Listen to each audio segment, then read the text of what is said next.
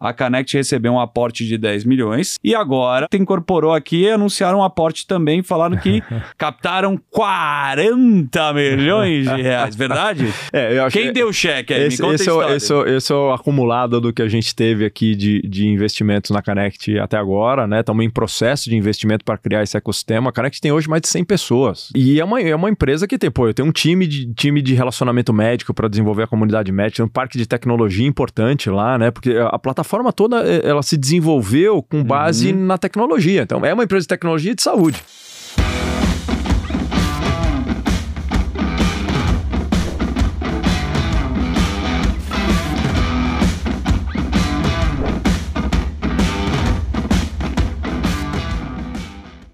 Senhoras e senhores, sejam bem-vindos ao Futurum Talks, para você que gosta de tecnologia, inovação e negócios.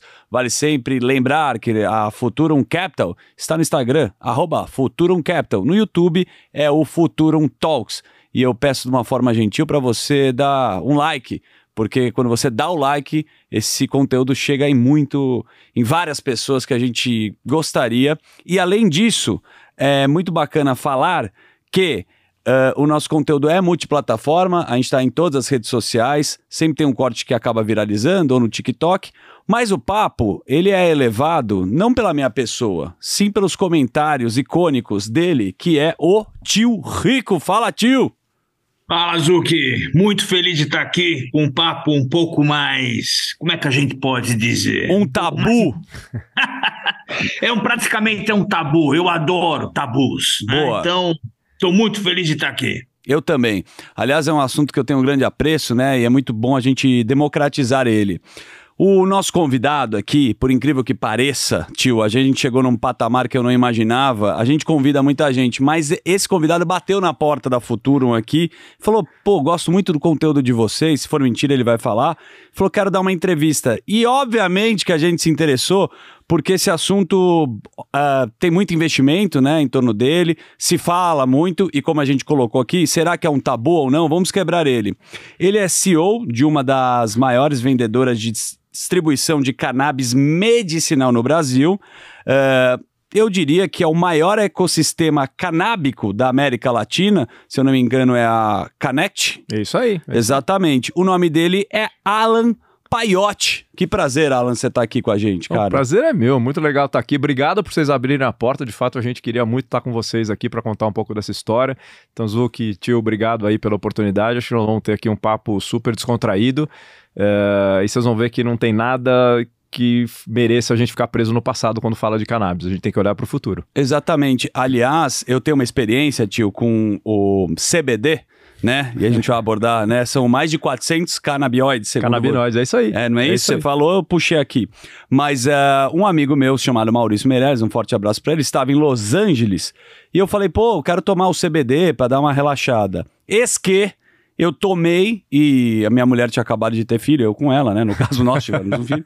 E comecei, ela tava amamentando, no caso, e tava vendo Netflix. E de repente eu vi tudo em desenho animado. Eu falei, cara, que coisa estranha. Aí eu mudei, eu coloquei lá pra Apple TV, tudo tava em cartoon. Eu falei, cara, eu tô muito louco, não é possível.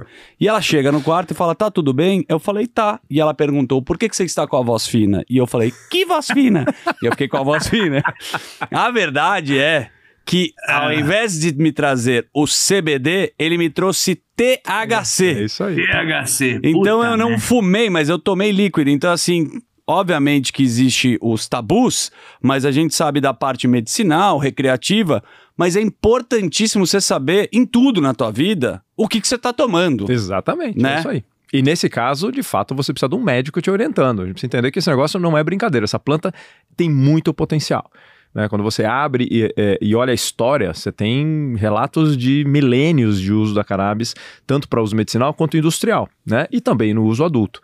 É, mas quando você vai, é, de fato, é, entender cientificamente o que essa planta pode trazer, é, você vê que o poder é muito grande. E do lado medicinal, eu acho que o Brasil está na vanguarda desse debate, porque a regulação que a Anvisa criou, ela de fato exige que o médico avalie cada um dos pacientes e prescreva o uso adequado, para saber qual dos canabinoides é o mais adequado para aquilo que você quer. Exatamente. Então, é isso aí. Então, cada canabinoide tem o seu efeito. Tem. Pode ser que você pode ficar mais acordado, com mais sono. Isso mesmo. É a sativa índica, não é? Por por aí que vai? Isso, essa, essa é a base, é a planta, né? Uhum. Uma planta que normalmente tem um teor muito baixo de THC uh, e em alguns tipos de tratamento, algumas patologias, ter um pouco de THC na formulação é importante, ela faz de fato a diferença, mas você tem uh, muitos outros canabinoides. Então, Sim. o CBD e o THC são os mais uh, comumente né, mencionados, mas você pode falar que quer tratar o sono, CBN é um Sim. que está sendo estudado agora e que tem uma forte indicação. THCV, controle de apetite.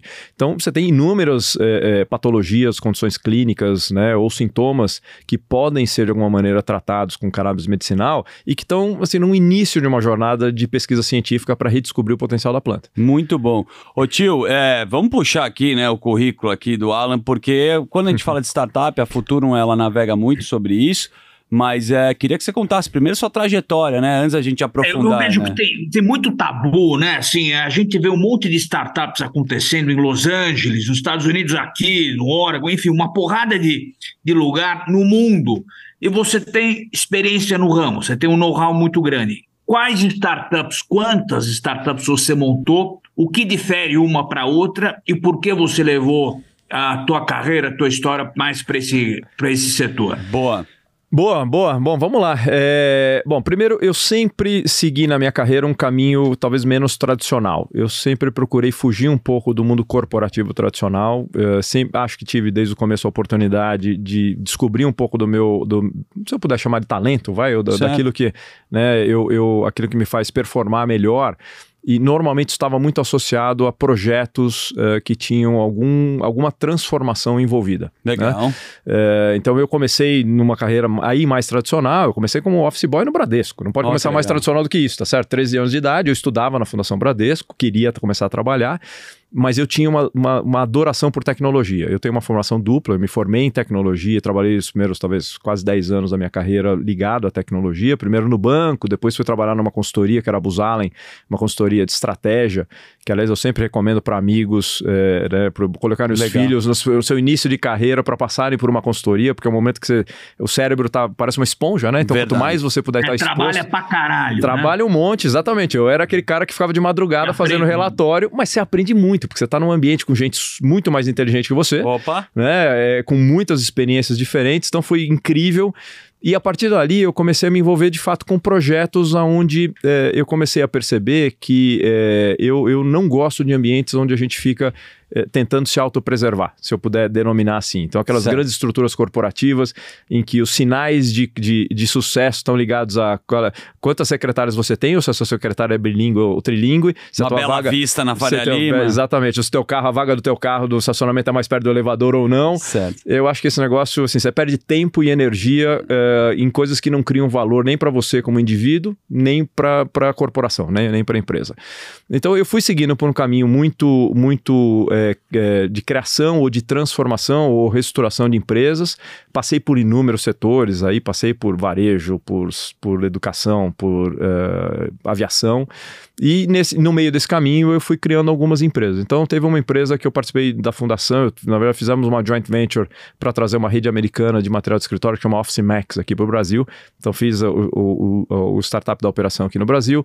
Depois eu montei, por exemplo, uma empresa de, de propriedade compartilhada de helicópteros chamava Heli Solutions, hoje chama Avanto. Legal. Então era um conceito novo, assim, como é que você pode usar um helicóptero tendo uma fração dele de uma maneira inteligente, né, acessível, com custo... Muita gente na baleia, desculpa interromper, na Juquei assim. usava é isso aí. esse recurso. É né? isso aí. Pois é. é. Qual era o nome do CEO da Avanto? É. Conhecia ele. Não, depois o Rogério, hoje o Rogério tá lá, mas isso depois, depois, é, depois, anos depois que eu saí, é, o grupo continuou lá, eu desinvesti lá do, do, do projeto, mas foi, é, é, quando você olha, né, as experiências, eu, eu parei para pensar, eu tô com 52 anos, né, então quando eu é. fiz meus 50, eu falei, deixa eu olhar para trás, porque para frente você começa, começa né, o túnel, o túnel vai afunilando, né. Vai, vai virando o contrário relógio. É, então eu falei, deixa eu olhar para trás, o que que, o que que eu aprendi nessa jornada, né, e uma das coisas que me chamou a atenção é que eu, eu sempre tive muito prazer e energia em projetos em que eu tava de alguma maneira provocando uma mudança de paradigma, uma mudança de conceito, um novo olhar da sociedade. A Heli Solutions era isso. E eu lembro que o mote era assim: você pode ter uma cota de um helicóptero pelo valor de um Passat importado. Na época Muito era isso, 40 bom. mil dólares. Né? Então, como é que você usa o helicóptero sem, uh, sem ser snob, sem, sem, sem querer mostrar riqueza, mas usar isso como um meio de transporte eficiente? E Era pegou muito, viu? Pegou muito, pegou Então, muito. Todo o tio falava, você precisa comprar uma cota, porra. que é caro, né? É. legal você ter um amigo que tem um barco Exato, ou um é helicóptero, mas é uma Melhor solução. coisa é a regra dos três Fs, você conhece, né? Como é que seria? Manda aí. If it fucks, floats and flies, rented. Rented. Aluga Isso aí. porque você comprar pra manter é muito caro. Bom, cara, que trajetória aqui. A gente tem um, um tempão aqui pra gente conversar, Boa. então a gente vai aprofundar mais coisas. E na área também é, hospitalar, medicinal, você também tem uma, uma passagem com o Hospital Oswaldo Cruz? Tenho. Então, eu, eu, eu- então, eu disse que eu tenho uma, uma segunda formação. Eu, eu morei um tempo nos Estados Unidos, eu consegui uma bolsa lá com 18 para 19 anos do Rotary, fui fazer um intercâmbio, voltei, eu queria fazer uma outra faculdade, fui fazer biologia e acabei me especializando em genética. Ó. E guardei esse negócio e fiz isso porque eu gostava, né? Que pra mim depois foi interessante ver, porque assim, enquanto eu tinha uma formação muito analítica da, da, da, da tecnologia, né? A biologia é completamente ao contrário, né? Na- quando você olha lá no computador, a programação, a, a, a lógica, 2 mais 2 sempre vai dar 4. Isso antes, né? Isso Porque antes. agora já. É. Não, mas na biologia, quando você estuda o ser vivo, você aprende o contrário. 2 mais 2 no ser humano nunca dará 4. É a única certeza que você tem. Boa. Então, você criar um pouco desse desafio de ver como é que você combina né, a subjetividade da, da vida com o pragmatismo né, do, do- do- da matemática, né, é, é, para mim foi um conflito de, de ideias e de conceitos que me ajudou muito a pensar e guiar o caminho. Eu estava até 2019 liderando um projeto de um- num- numa empresa chamada Guarde Aqui. Talvez vocês conheçam, é um negócio de self-storage, que eu fiz um co-investimento com uma empresa, um fundo americano de investimento. Em 2012, era uma empresa pequenininha, tinha três unidades, também uma quebra de paradigma, porque em 2012 ninguém entendia esse conceito de por que, que eu vou alugar um espaço para guardar as minhas coisas, se eu posso deixar na garagem da casa da mamãe. Certo. É muito mais barato, Boa. né? E a gente tinha ali uma- um trabalho para desenvolver esse conceito e tal. E, putz, crescemos muito. A empresa hoje é a maior da América Latina. Então foi um projeto muito legal. 2019, eu decido sair do dia a dia da, da, da operação. E aí eu sou convidado para participar de um projeto para reestruturar, liderar um projeto de restauração no Oswaldo Cruz. Oswaldo Cruz é um hospital de excelência, um hospital incrível, 130 anos de história. Ah, mas é um, hos- um hospital que estava encontrando a, a necessidade, o desafio de se atualizar eh, em várias frentes. Né? Tinham questões de infraestrutura, questões de tecnologia, e não era só tecnologia lá, o robô na sala cirúrgica, mas a, a tecnologia voltada para a jornada do paciente, para a jornada do médico. Coisas que a gente vê hoje no celular, né? Coisas que você quer ver o teu exame, que você quer ver, marcar a tua consulta, eh, esse tipo de coisa. E, e eles estavam buscando, na época, alguém que tivesse conhecimento do mundo da saúde sem estar atuando no dia da saúde. Porque a saúde, eh, apesar de ser um segmento importante da economia, a- as pessoas que circulam né, Uhum. na liderança dos, dos grupos de saúde no, no mercado brasileiro são normalmente as mesmas. Então ela sai do, do grupo A, vai para o B, vai para o C. Verdade. Então você não tem uma, uma, uma, uma atração de novas ideias né, com pessoas que estão de fora do sistema para provocar um pouco o status quo. Acho que foi uma visão muito, muito ousada e muito, muito legal do Oswaldo Cruz. Eh, então eu assumi lá no hospital em julho de 19. Não estava nos nossos planos uma pandemia como a Covid, né? Que estourou ali em fevereiro, março de 20, que foi uma experiência de vida. Foi Muda meus cab- história pra todo mundo. meus cabelos brancos vieram de lá até então. Eu juro que meu cabelo era 100% pretinho, né? É, mas foi uma Eu experiência. uma porrada de quilo também. É mesmo? Difícil é, tirar. Agora, olha, só pra. Desculpa te interromper Não. novamente. São dois setores, assim, que eu tô falando antes da pandemia, que o tio, assim, ele carimbou demais, que era Health Tech e Cybersecurity. E se você pegar o hospital, né, é, ele precisa de Cybersecurity, que a gente não imagina, né, a quantidade de golpes que podem ter. Eu tô falando isso É que isso eu fiz, mesmo. né? Com dados sensíveis. Com dados sensíveis, né? E você imagina a capacidade do ser humano, como tem, né, a maldade. É, e cada disso, vez mais o né? LGPD está entrando na veia. É, Agora o negócio está entrando para valer. Em qualquer setor, hospital, então, mais ainda. A questão de resultado de exames, isso, isso aí é Isso. Questão bancária, sigilo bancário, isso aí é uma preciosidade. É, mas a raiz é a tecnologia, então ela sempre te segue. É interessante você falar sobre isso, É. né? Porque, de fato, você sempre vai para um setor, você fala startup, mas aonde você está trabalhando, você tem que tá, buscar as ferramentas. Tem que né? buscar as ferramentas, é isso aí. Muito bom. É isso aí. Bom, ó, a gente já deu para navegar bastante aqui, hein, tio? É, Tem e aí, bastante dentro assunto. do- do- da entrada para o mundo da cannabis, né? Depois de, do hospital, como é que isso. De onde veio esse contato? Curioso, né? Eu, eu decidi deixar o, o hospital né, no começo de 21, no fim ali do primeiro trimestre de 21, porque uma das coisas que me chamava muita atenção é que os pacientes crônicos eh, que iam parar lá no pronto-socorro do hospital, na verdade, eles careciam de um processo de acompanhamento. E aqui, para o paciente crônico que eu estava olhando, era o diabético, era o asmático, uhum. era o cara que tem hipertensão. Então, o que, que acontece hoje no sistema de saúde? A maior parte, os brasileiros estão mal acostumados em se tratar no pronto-socorro. Em vez de trazer, fazer um tratamento preventivo, ter lá o seu médico de família que se acompanha. Perfeito. Ele vai lá, ele espera dar o problema, estoura no pronto-socorro, porque ele sabe que vai ter um médico lá para acompanhá-lo. Isso. Nem, não, não necessariamente o médico que está lá de plantão no pronto-socorro é, tem a especialidade adequada para tratá-lo, mas ele vai, de alguma é um maneira, ser encaminhado. geral, mas ele, né?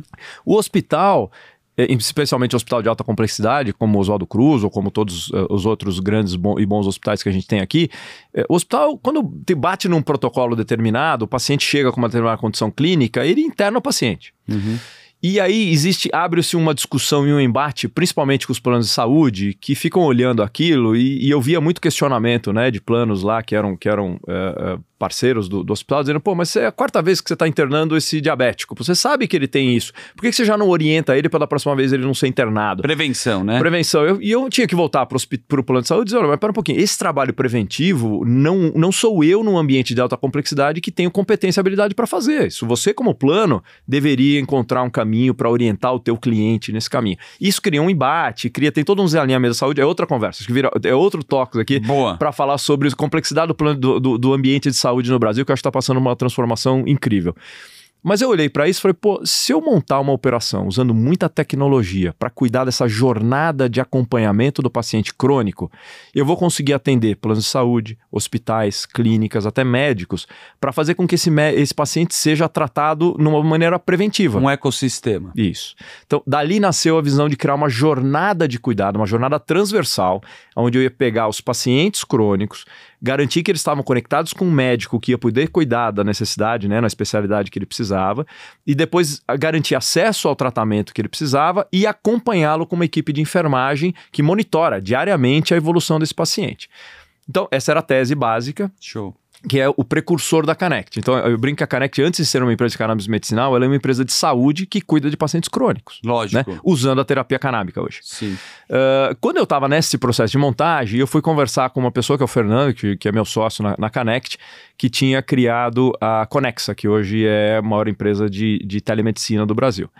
E, e eu fui lá, falei, vamos almoçar. E eu falei, Fernando, puta, eu tô montando, eu tô com essa ideia e eu não vou recriar o produto de telemedicina. Pô, eu quero usar uma plataforma com a tua. Me dá uma mão lá, eu quero falar com a turma lá pra gente embarcar isso na minha solução. E o Fernando, que é um cara jovem, uma cabeça super criativa, de fato é um cara, um cara diferenciado, e ele olhou e, e ele falou: Puta, Alan, beleza, esse negócio aqui eu resolvo lá com a turma, a gente bota para rodar tal, mas deixa eu te falar sobre o negócio de cannabis que eu tô entrando.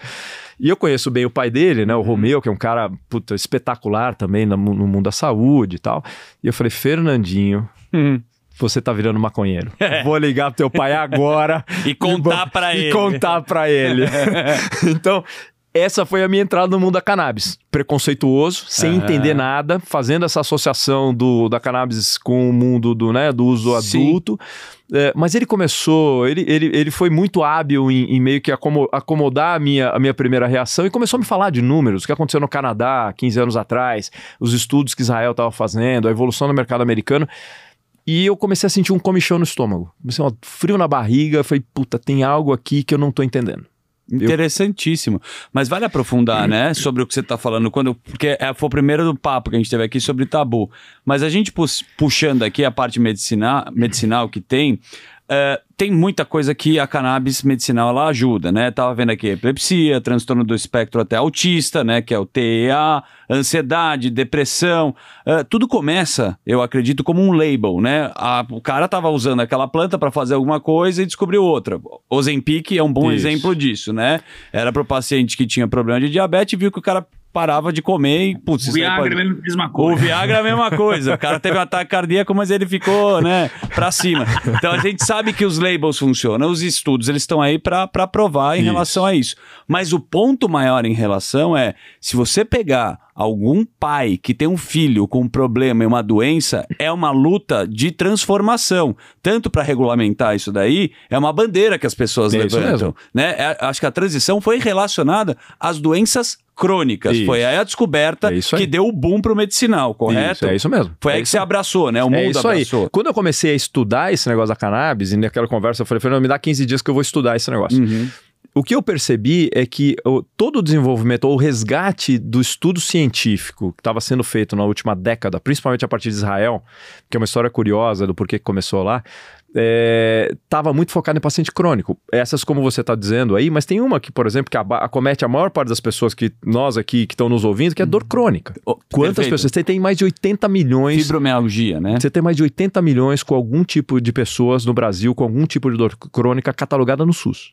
E essas 80 milhões de pessoas podem potencialmente largar a mão em grande medida, dos medicamentos tradicionais e ter uma, um, uma melhora na qualidade de vida com cannabis medicinal. Esse e é o tamanho do potencial. E a pessoa nem imagina que nem existe imagina. esse recurso. Nem imagina. Mas você pode me colocar como é que funciona o passo a passo? Quem tem muita gente que está estudando a gente, que tem a doença, tem dor crônica, ou eu, inúmeras... Uh, porque daí tem todo esse, ecossistema. Bom, vamos Isso. supor, o cara se interessou por esse assunto e ele tem alguma doença crônica, ou essas que a gente citou aqui. Como é que funciona? Então, a jornada é assim. A gente... A, a, Fala, desculpa tio. te cortar. Adicionalmente à pergunta dele, explica também o que, que é a questão medicinal e a recreativa, se ela se encontra em algum momento ou não. Boa. Ah, então, qual é a diferença? Bom, então vamos começar por aí. É, primeiro, tudo isso vem de uma planta. Então certo. nós estamos falando de algo que é fitoterápico. Né? Uh, o uso recreativo, ele que é histórico também e está aí na, na sociedade, ele, ele, ele é feito a partir de uma variedade da planta que tem um, uma maior concentração de THC. E o THC é o canabinoide que dá o efeito do barato. Isso. Como a pessoa, né, as pessoas tá normalmente chapadão. associam. Tá chapadão. Então, tem muita gente que tem o hábito de fumar porque de fato quer ficar chapado. Lógico. Mas o que a gente está descobrindo ao longo desse, dessa última década com, esse, com essa retomada dos estudos científicos é que tem muita gente que faz uso do recreativo porque na verdade ele está buscando um benefício na qualidade de vida. Então é o cara que não dorme bem. Uhum. É o cara que tem um problema de alimentação. Uhum. Então, ele, ele acabou associando a melhora da qualidade de vida, ou da condição dele de saúde, é, com o uso do recreativo. E ele tinha que conviver com o momento do chapadão.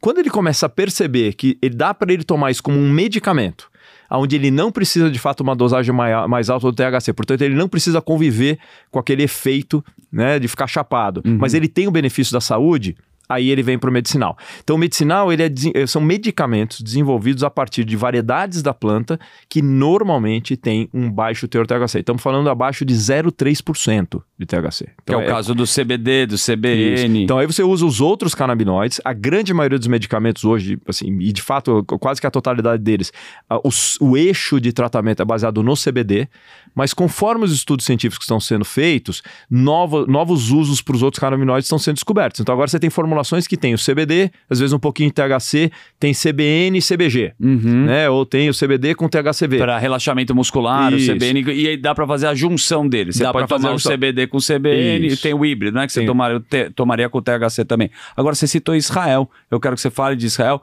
porque inclusive uma polêmica aqui. Você sabe que dentro da, das histórias da Bíblia, se você for pesquisar, e um rabino que eu jamais vou falar o nome dele, que você conhece muito bem, tio, me falou que no templo de Moisés é existia aí. sim uh, o ritual isso, não é? da é cannabis. Mesmo, é isso mesmo. Né? Tem relatos na Bíblia. Relatos da Bíblia. cannabis. É né? isso mesmo. Exatamente. Mas Israel, vamos lá. Israel, então. Israel foi interessante porque, assim, é, é, e, e, talvez seja interessante recuperar um pouco da história o, o, por, que, por que cannabis, em geral, foi considerada é, na, pela sociedade como uma droga? Né? Na, lá nos anos de 1920, nos Estados Unidos teve uma migração muito grande de mexicanos na costa oeste americana. E aí você imagina, vinha aquela horda né, de, de, de mexicanos, de imigrantes, eles começaram a entrar nas cidades americanas e criaram uma certa convulsão social, porque o cara vinha, não tinha trabalho, uhum. dormia na rua, é, tinha algum tipo de delinquência.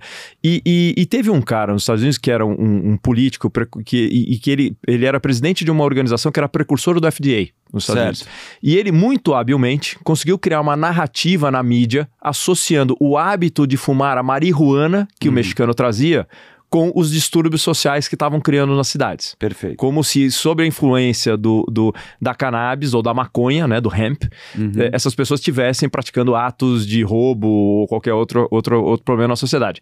O que não era verdade. Tem, tem, tem declarações de médicos na época de, mostrando que assim, o cara que estava sob o efeito, estava chapado, não tinha condição de roubar ninguém, tinha condição de estourar. Mas batia lugar. uma larica, é, né? exatamente. Comia um taco e ia pra comer e ia embora.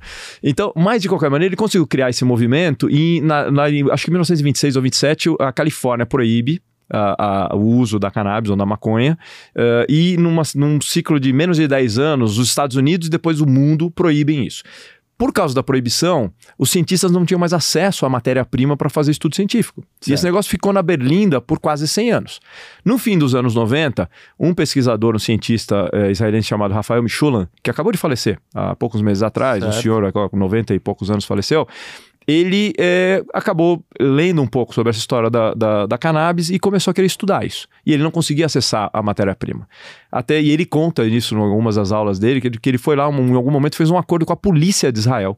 E ele ia nos galpões onde a, o, a, a maconha tinha sido apreendida com uma bolsinha. Certo. E os policiais enfiavam a, a, o negócio na bolsinha e ele saía pela rua com uma droga. Se ele certo. fosse preso ali, ele tava era portador de droga. Perfeito. Mas com aquele material, ele explicou, ele porque ele pedia autorização e o governo de Israel não dava para ele estudar. Uhum. Então ele conseguiu fazer o um acordo com, com, com, a polícia, conseguiu a matéria-prima e conseguiu fazer os primeiros estudos que começaram a trazer luz para o uso medicinal da cannabis. Isso em 90. Na década de 90. Então, ele foi o cara que isolou o CBD, que isolou o THC. Ele que foi quem definiu o tal do sistema endocannabinoide, que explica como é que os canabinoides de fato ativam o sistema, os nossos sistemas fisiológicos do corpo.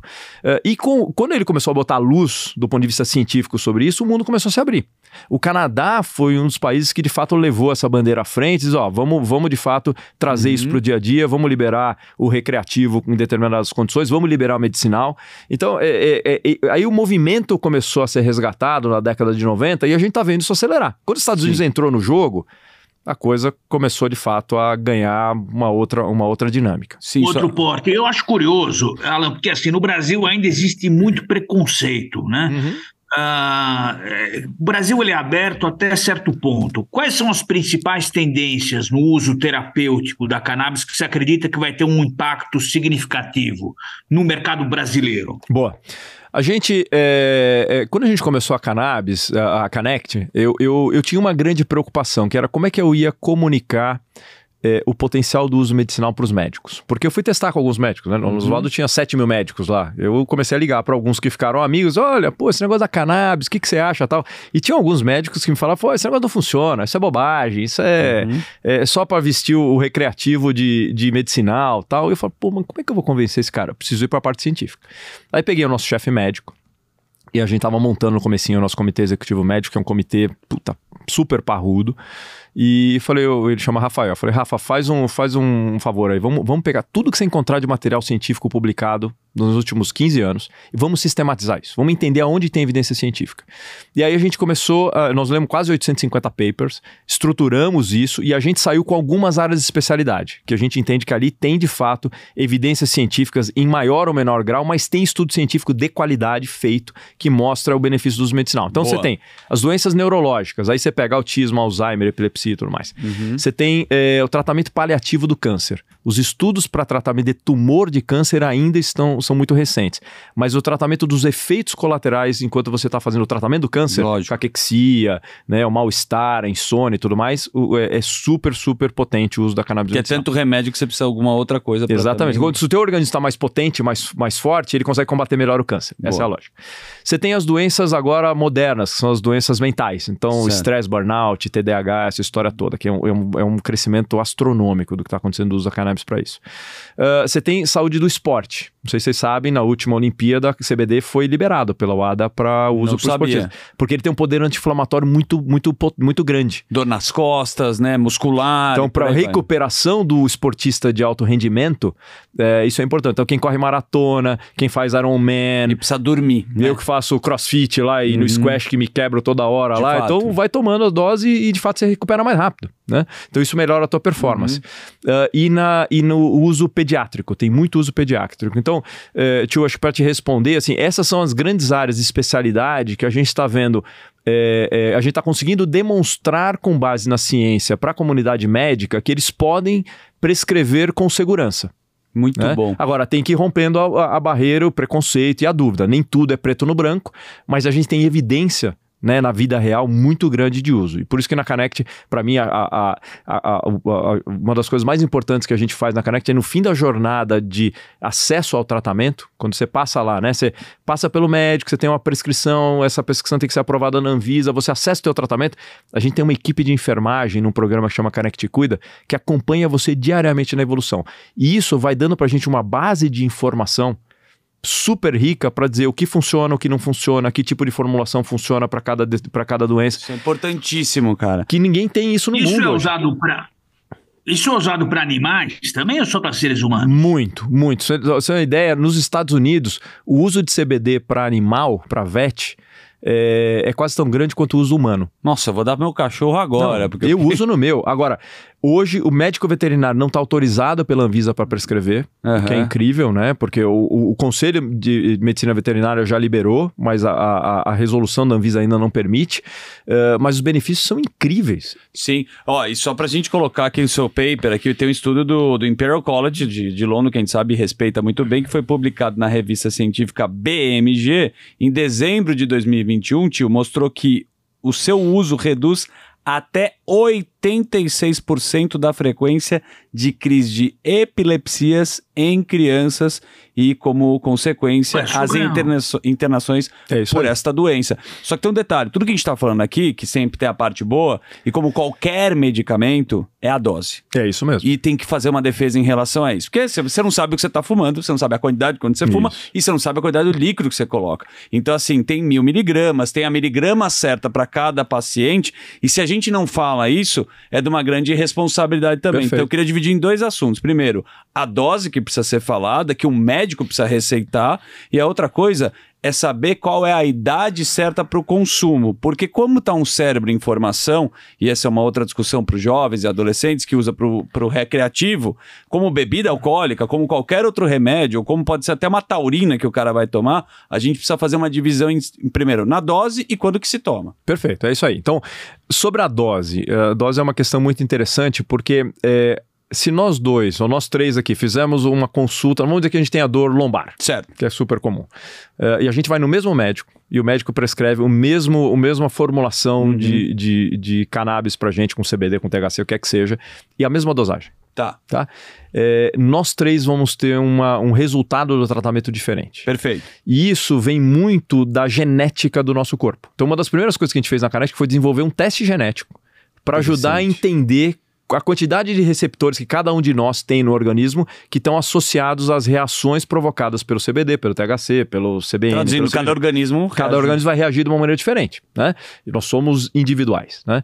Uh, então, de posse dessa informação, o médico vai estabelecer a dose adequada. Normalmente eles começam com uma dosagem menor e por isso que o acompanhamento feito diariamente é tão relevante, porque ele vai, ele vai ajustando a dose ao longo do tempo para poder chegar no que a gente chama de dosagem terapêutica, é aquela onde a gente consegue, com a quantidade adequada uh, na, na, do, na, dosagem né, que está sendo utilizada, provocar o um máximo de uh, estímulo nos sistemas fisiológicos do nosso corpo. Só para pausar, se você vai no psiquiatra e você tem uma receita de qualquer medicamento de tarja preta, o medicamento ele não bate, né, tio, na hora que você toma Isso. e o organismo demora um tempo para é, se adaptar. Geralmente é um tratamento. É um né? tratamento, vale lembrar, não é que você toma uma vez aí que vira bagunça, né? Então, é isso aí. Essa é, parte é importante. aquela coisa, se você tem um ataque de pânico, o Rivotril ele vai te acalmar na hora, uhum. mas um tratamento psicológico ou com antidepressivo é coisa de meses. Isso, é. E é o perigo aí. é você beber o Rivotril que nem um maluco e tem muito caso, né? É isso mesmo, né? é isso aí.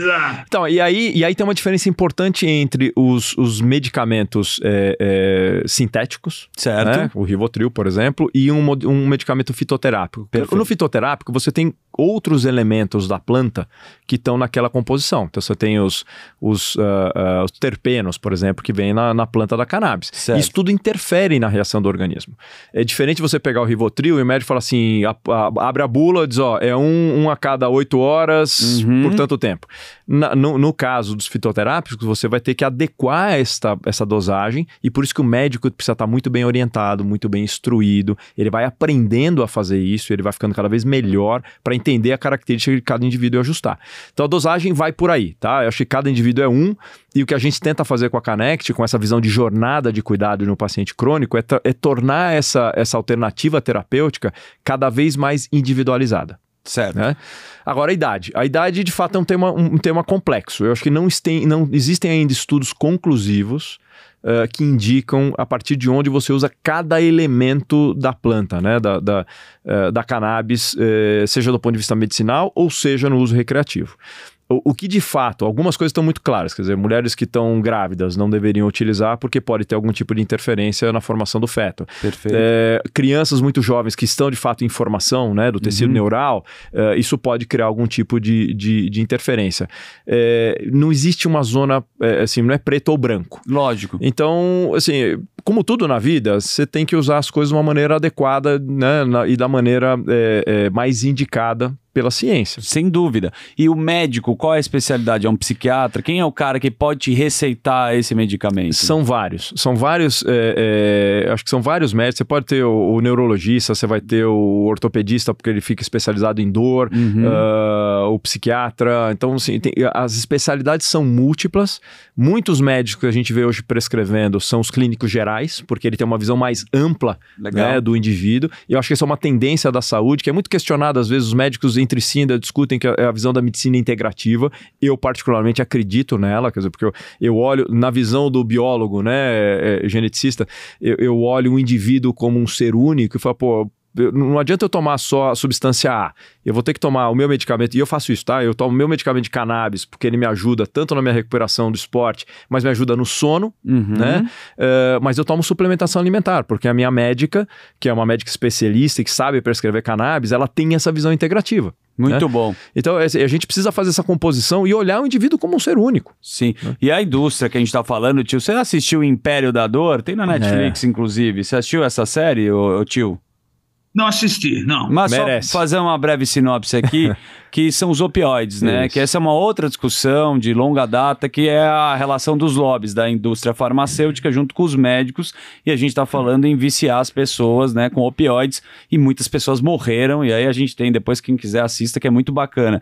Mas, de novo, você está falando que você faz a ponte, e essa ponte precisa ter uma responsabilidade imensa, né? Essa é uma, é uma jornada que você teve, trabalhou lá no Oswaldo Cruz, conhece os médicos, porque essa ponta ela tem que ser muito bem alinhada, né, uhum. cara? Porque a gente sabe que tem uma indústria por trás disso daí, como a gente estava falando desses outros remédios, que o cara quer empurrar uma coisa que não necessariamente pode te fazer bem. Então, assim, são estudos recentes que a gente tem aqui, está falando mesmo da década de 90, mas agora a gente está vendo transformações. E eu estou falando isso porque eu já acompanhei, eu vou dar um exemplo, assim, o, o filho de um dos caras do o Fogaça, que é do Masterchef, é a, a, filha, filha dele, dele pô, cara, ele fez uma luta por causa disso, porque quando você pega, e como eu citei aqui, e ver a transformação dentro de casa, né, que é a parte medicinal mesmo e ter uma evolução, isso aqui é gigante. Uh, no Brasil, a gente queria entender um pouco a verticalização do business, né? Porque é uma indústria, cara, a gente está falando, me parece receber um aporte bem bacana, eu quero saber quanto foi, se você puder falar,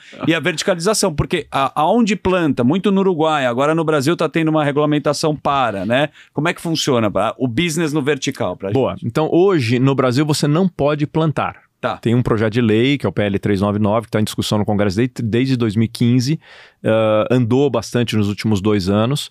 A expectativa é que ao longo do próximo ano uh, isso acabe, acabe indo em frente. Esse PL vai permitir, em princípio, a produção controlada em estufa, tem todo lá uma regulação para fazer isso, não é uma questão a céu aberto, em campo aberto, uh, eh, para uso estritamente medicinal. Então você vai poder plantar as variedades focadas no medicinal, portanto, baixo teor THC, extrair o óleo e produzir o medicamento em solo brasileiro. Enquanto isso não acontece, todos os medicamentos são feitos eh, no exterior e importados para o Brasil, inclusive aqueles que são disponíveis em farmácia, tá. né, que é um contingente bem menor.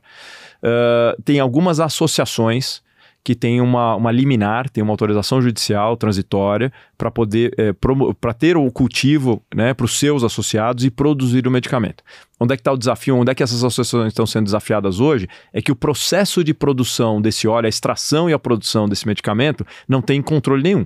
Então, de fato, é, é, os associados não têm uma, uma garantia da composição química daquele medicamento que, em princípio, eles estão recebendo. E a gente vê muita variação é, de lote para lote, porque assim, aí eles fazem em campo aberto, uhum. tem mais chuva, tem mais sol, tem tá mais seco. Que esse é um dos outros problemas. Essa é a questão do fitoterápico, né? né? O, você está produzindo. E tem outra questão também, quando você importa, você tem uma taxa de importação, isso fica muito mais caro para Então, é, isso né? é interessante, tio, porque o medic... tem duas regulações da Anvisa e, e diga-se de passagem, acho que a Anvisa foi está é, tá na vanguarda dessa discussão mundialmente. Acho que as regulações que ela criou aqui estão sendo referência para o mundo porque ela exige um médico prescrevendo, ela quer ter um pouco de controle sobre isso. E eu acho que isso é muito saudável, né? Uh, mas você tem duas maneiras em que você pode trazer o medicamento. Um é o que a gente chama do, do modo compassivo.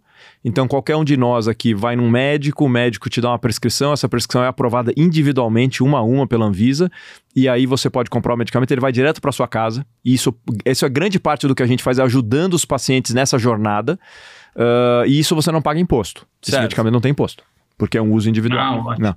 Aquele medicamento que é importado pela outra regulação é, para venda via farmácia, é, na verdade é, é, um, é um passo que a Anvisa está dando para algumas empresas poderem é, ter uma autorização temporária que vale por cinco anos para elas importarem uma determinada formulação do medicamento, vender via farmácia, mas a empresa assume um compromisso de produzir estudos clínicos uh, para ter isso aprovado como um medicamento ao final de cinco anos. Se ela não conseguir fazer os estudos clínicos nesse prazo, ela perde o direito de vender no Brasil.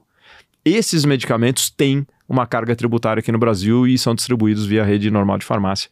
E a gente tem os dois canais. Eu tenho o Marketplace, que tem 800 produtos uh, para esse acesso compassivo, Tá. Né? E a gente trabalha muito na informação qualificada dos produtos para que o médico saiba escolher qual o mais adequado para cada indivíduo. E a gente tem uma farmácia, uma farmácia igualzinho qualquer outra rede de farmácia, para poder dar acesso aos medicamentos que estão disponíveis no Brasil. Online ou físico? Tudo online. Tudo a online. farmácia eu tenho uma unidade física, porque é uma exigência da Anvisa, ela é aprovada pela Anvisa, tem lá um farmacêutico, entrou no processo regulatório.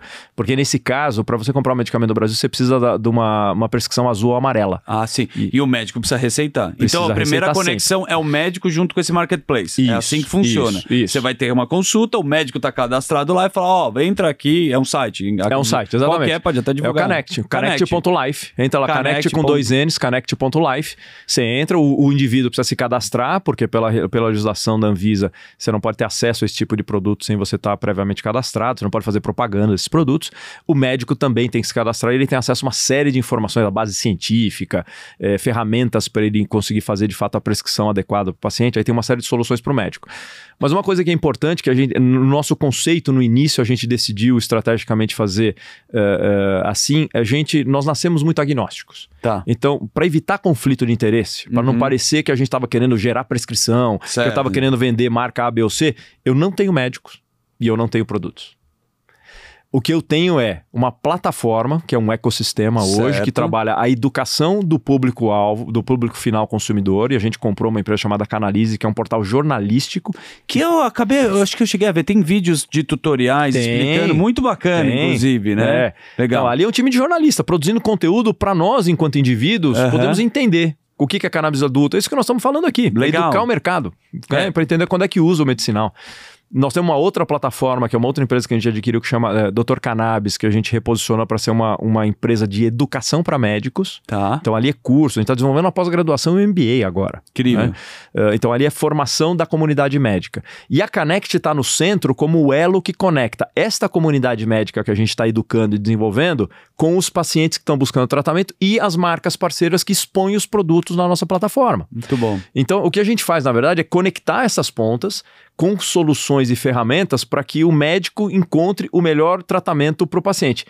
E se não for cannabis, não deve prescrever cannabis. Boa. Essa foi uma, uma, provocação muito boa de uma médica que a gente tem no comitê médico no nascimento da Connect, porque a gente recebe pacientes que vêm e falam: olha, eu tô com dor, mas eu não, meu médico não sabe prescrever. Eu queria me consultar com o médico, porque eu vi uma matéria uhum. na televisão que diz que dor crônica pode tratar com cannabis medicinal. A gente tem lá um hall, eu tenho mais de 3 mil médicos conectados com a gente hoje, que já passaram por treinamentos, que estão capacitados a prescrever. E a gente indica, fala, olha, escolhe, tem esses especialistas que a gente entende que podem te, te apoiar nesse, nessa, nessa análise, eh, mas você escolhe, é uma relação médico-paciente, a gente não interfere nisso. Isso é bom, cara, porque, de novo... E tem uma coisa adicional, você falou que os produtos vêm do Uruguai, vêm, vêm de fora, uhum. né?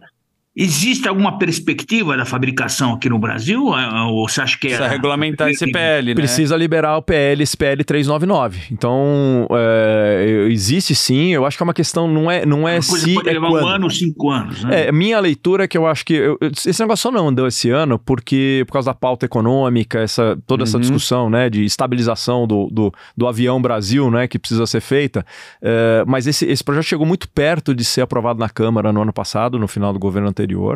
É, ali existia uma agenda muito, muito ideológica que tentava conectar Uhum. esse negócio do medicinal com a visão do, do- da droga, como se... É, mas- verdade. mas vale E a- se for autorizado, onde é o melhor lugar no Brasil, na tua opinião, para ser plantado? para plantar, putz, Vai ser olha, cultivado, vai, vai né? ser cultivado em estufa. Então, em princípio, é, você está criando ali um laboratório muito Entendi, controlado. tanto faz, Tanto faz, É. entendeu? Você, Não é, depende, né? É uma planta que cresce muito rápido, em dois, três meses ela já dá a florada. Ah, em estufa você consegue fazer até quatro é, é, é, cultivos no ano. É, é tudo induzido, então a iluminação, o- o- a água, tudo, tudo isso é controlado. Então, teoricamente, você pode fazer na Faria Lima. Mas acho que a provocação sobre esse assunto, quando a gente quer regularizar, que agora saiu, inclusive, da STF, que você pode ter um porte de. Você pode andar com, sei lá, quantas gramas. Não, É a discussão da descriminalização, da né? descriminalização. Isso. E a gente sabe que a parte organizacional do Brasil ela é uma grande porcaria, né? Você acredita que funciona? Porque a gente não tá falando da parte medicinal, a gente tá falando do usuário mesmo, de portar a maconha. Como é que é na tua cabeça em relação a isso? Desculpa te colocar numa polêmica, É, mas aqui não. você veio pra isso. É, isso aí, mas aí eu vou falar como Alan, não tem nada Tá, a ver com a visão lógico. Connect. A Connect é estritamente é, é, medicinal, Medicinal, não misturamos com nada ali. A minha visão é o seguinte, eu acho que esse é uma... Eu acho que tem coisas que é difícil você combater se é um desejo da sociedade. Certo. Uh, então a gente pode começar falando do porquê que o álcool é admitido de Perfeito, uma maneira tão livre e cigarro. aberta, ou cigarro. Uhum. Né? Uh, fato é que, é, primeiro que a discussão está um pouco confusa, o fato de ter a descriminalização que hoje tem maioria no STF e agora tem o Congresso né, reagindo, Sim. querendo trazer um projeto de lei para confrontar isso, eu acho que ele é- é- esse debate entre legislativo e judiciário é reflexo de um, de um, do debate da sociedade Certo. né? Aonde você tem uma grande parcela da população que de fato usa. É só você vir aqui no Largo da Batata em São Paulo, estamos aqui do lado, tá ser, ser vendido a, a céu aberto. Querer conectar isso com o porte, com o tráfico, com não sei o quê, me parece equivocado, porque esta é uma política de, re- de repressão que tem no Brasil há quase 30 anos e que de fato o fato de você botar muita gente na cadeia por um porte de maconha muito pequeno não se mostrou Uhum. é, é, com um impacto positivo nos indicadores de segurança é, pública. Certo.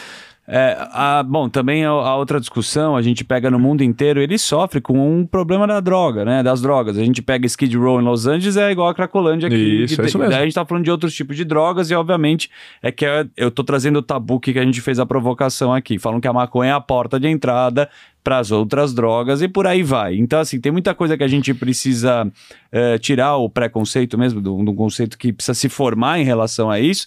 Mas é difícil a gente se verdade. orientar, né? É. Porque é uma indústria e vale muito dinheiro. E a gente vai deixar na mão de quem essa Isso, indústria? é verdade. Por isso que quando a gente fala em privatizar, sempre tem uma empresa que está fazendo uma, uma escala, ou tem um ecossistema, me parece sempre mais seguro. Principalmente no medicinal, porque daí você está regulamentado, tem um médico falando, validando, e se você precisar, o cara vai atrás em relação a isso. Mas a gente quer saber, aqui ó, tio, eu tenho os dados, se ele não falar, eu vou apertar. Me parece que no começo de 2022, a Canect recebeu um aporte de 10 milhões, você me confirma aqui, e agora, mas pá, tá, te incorporou aqui e anunciaram um aporte também, falando que captaram 40 milhões de reais, verdade? É, eu acho Quem que- deu o cheque aí? Esse, me conta esse é esse, é esse é o acumulado do que a gente teve aqui de, de investimentos na Connect até agora, né? Estamos em processo de investimento para criar esse ecossistema. A Connect tem hoje mais de 100 pessoas. Então, assim, as pessoas vão na Connect e se surpreendem porque acham que vão entrar lá num espaço de um coworking com Sim. 4, 5 pessoas que estão lá Os fumando jogando baseada. É, Onde fica o escritório de vocês? Fica no Itaim. Nós estamos, por enquanto, ali no Itaim, do lado do Barbacoa, ali no Itaim. Eu tô fazendo um jabá aqui, Puta, mas do bom, lado ali, Você né? fuma um e vai direto pro. Se mata no rodízio. Eu não sei né? se é o que você faz antes ou depois, né? É, Mas vocês têm. é, Bom, mas vamos lá. Então, nós estamos lá, quer dizer, e é uma, é uma empresa que tem, pô, eu tenho um time de, time de relacionamento médico para desenvolver a comunidade médica, tem um parque de tecnologia importante lá, né? Porque a, plataforma toda, eh, ela se desenvolveu com base na tecnologia. Então, é uma empresa de tecnologia e de saúde, né? Certo. para cuidar de toda a jornada, né? De pô, atender os pacientes, conectá-los com os médicos, depois depois cuidar do processo todo de supply disso, você tem lá, só nessa parte tem, sei lá, 45 pessoas. Uh, a gente tem um hub fora do Brasil que ajuda a organizar com as marcas a disponibilidade dos produtos do Brasil, porque o processo de importação é um processo lento. Né? Então, para quem está num, num, tratamento crônico, a gente precisa garantir que ele tem acesso no momento adequado ao seu tratamento. Ele não pode interromper o tratamento. É. Então, a gente foi a gente foi verticalizando o processo da jornada de uma maneira que a gente conseguisse trazer mais uh, acesso, confiança e qualidade na experiência do cliente. Uhum. Né? Então, o, o, o, que a gente teve até agora, nesses aportes todos, foi muito focado nessa visão de que a gente quer ser um agregador de demanda. Então, com independência em relação aos médicos. Então, eu não vou é ter. É uma um plataforma. É uma plataforma. Eu não vou ter médico lá que eu estou direcionando, porque a gente também viu que o posicionamento que a gente está construindo, se eu quisesse induzir para um lado ou para o outro, como eu tenho as informações na mão, uhum. a, gente, a gente teria um impacto muito grande. E aí vem a questão da responsabilidade. Certo. A gente não pode, de fato, comprometer a relação e nem interferir na independência que o médico tem de buscar o melhor tratamento para o seu paciente, independente de qual seja. É. Se Entendeu? Então, é, esse é um cuidado Porque, que a gente de novo, tem. é um business. Isso. Né? Todo mundo aqui tá para ganhar dinheiro, mas a gente tem que tomar cuidado que é a parte médica. Então, assim, se você quiser empurrar, como eu falei na indústria da dor, lá, os caras catequizavam os médicos para vender pra caramba opioide. É isso aí. Sem, sem necessariamente. Eu tava matando as pessoas. Tava matando, né? é. São casos distintos, mas eu acho que a relação é, é isso que você tá é querendo se mesmo, proteger, é né? É, é uma bandeira que vocês levantaram da empresa. Cara, vamos fazer aqui uma coisa que a gente não vai interferir, porque no final pode, pode ferrar. Mas esse número, cara, porque assim, vamos lá, fez muito barulho, né? A gente tá falando da indústria da cannabis o medicinal, o recreativo, nos Estados Unidos, Uh, quais foram os números que você aprofundou lá fora? Me parece que os números assustaram assim, que teve muito investimento mesmo, e depois agora deu uma estabilizada, não significa que ainda não continua muito grande. Uhum. Mas como é que está o mercado lá fora em relação a isso, com então, os números? O mercado lá fora, o, o Canadá foi o, o, o, quem de fato é, trouxe a luz para esse mercado da cannabis, de uma maneira estruturada. Quando eles começaram, quando eles liberaram o uso recreativo e depois o uso medicinal, várias empresas correram para o Canadá e se estruturaram lá. Numa visão ali, é, era até mais, na verticalização, muito mais ampla do que a gente está fazendo aqui. Então, uhum. eles, é, é, é, eles, eles chamavam da tese, era from seed to sale. Então, certo. o cara cultivava, extraía o óleo, produzia o medicamento e tinha os canais de venda. Uhum. É, tudo isso começou a ser feito e começou a se acelerar, principalmente é, ali chegando perto do governo Biden, e quando você olha a curva de valorização, as empresas abriram capital né, na uhum. bolsa lá de, de do Canadá, é, todas elas começaram a receber um influxo de investimento muito grande para construir essas redes, porque o, o Biden estava é, indicando na sua plataforma de governo que ele ia é, de, tirar a, a, a, cannabis da lista de drogas controladas, né, que está lá no DEA. Então todo mundo estava na expectativa dizendo, pô, esse negócio, a, a máquina está rodando no Canadá, fronteira com os Estados Unidos, o mercado hum. americano vai abrir? Vai explodir. Puta, vai explodir. Veio pandemia, Biden teve que focar em outras coisas, não mexeu nisso o que aconteceu é que aquele influxo todo de investimento começou a, a, cair. Os canais que começaram a se criar nos Estados Unidos, eles foram muito mais estado a estado. Então, e, e, hoje você tem, pela última conta lá, 39 ou 40 estados que liberaram o, o, medicinal e perto de 19 ou 20 que liberaram o recreativo nos Estados Unidos. É, isso cria uma complexidade porque eh, nos Estados Unidos, enquanto você não tem uma lei federal, você não pode ter transações cross-border. Então, por que, que um modelo de marketplace como o nosso ainda não existe nos Estados Unidos? O nosso está pronto para ir. Né? Porque você não pode ter uma venda de um tratamento medicinal no Oregon, que uhum. pode ter isso disponível, pode ter liberado lá tanto o recreativo Foi um dos quanto primeiros recreativos, inclusive, tour pelo negócio. Isso, e, e, e vender para Califórnia, que é outro que também tem liberado, porque as leis que liberaram o recreativo e o medicinal em cada um dos estados é diferente. Ah, sim. Os Estados Unidos ele faz isso de uma forma independente. Independente. Então, a lei federal, ela tende a uniformizar esse entendimento, liberar essas restrições, aí o mercado vai... Assim... Bom, a Europa não precisa nem falar, né? Na Europa funcionou muito, né? Espanha, Portugal... Então, é... eu acho que a hora que... É, essa é uma tese que eu tenho, e eu acho que isso acontece, tem grande chance de acontecer uh, antes do final do governo Biden, porque eu acho que ele vai retomar essa plataforma até como um, uma, uma tentativa de impulsionar a campanha dele para a reeleição. Mas é uma tese minha, tá? Eu converso com, com, com os americanos lá e e, acredito que tem uma chance disso acontecer. Quando os Estados Unidos tirarem a cannabis da lista de drogas reguladas, em 10 anos, cannabis vai estar liberado no mundo inteiro. É, vai ser o ciclo inverso do que a gente viu há 100 anos atrás. Ah, de- deve acontecer mesmo. É. Agora, tio, você sabe que a gente está falando sobre esse assunto, e não para a gente aprofundar tanto, mas uma outra discussão é sobre cogumelos, né? Microdose, né? Também a parte da- Uhum. Psicodélicos em geral. psicodélicos em geral aí também. é forte. né? Tá pegando forte. Incrível. Tá pegando, não sei se você tá tendo, Sim, tá olhando também, muito. porque acaba tendo uma relação, né? E inclusive para tratamento para depressão, né? São microdoses acompanhado com psiquiatra. Não é de novo, as pessoas estão acostumadas, né, ao cogumelo, a ficar muito louco, mas não é essa questão é de aí, novo, é né? isso. Como é que funciona? Você já estudou um pouco Já. esse mercado? Tem relação Tem. com você? Tem, eu acho que é uma, uma outra modalidade terapêutica Certo. muito poderosa para as doenças de fato eh, neurológicas, porque já está comprovado cientificamente que de fato vários desses psicodélicos têm uma capacidade de reconstrução do tecido neural. Isso é, isso é muito profundo. Tem que ser usado com muito cuidado. E aí vem a questão da microdosagem, toda essa, essa, essa visão de como é que você adequa a dose para não causar dano. Né? Pra você ter o benefício. Que é diferente da, da, da cannabis. A cannabis é mais, ela é mais flexível. O máximo que vai acontecer se você tomar muita cannabis é que você vai ter um desarranjo intestinal. Uhum. E aí, mas esse negócio do metabolismo vai embora. É, é, de fato, o impacto do psicodélico parece que é um pouco mais profundo e precisa ser usado com mais cuidado.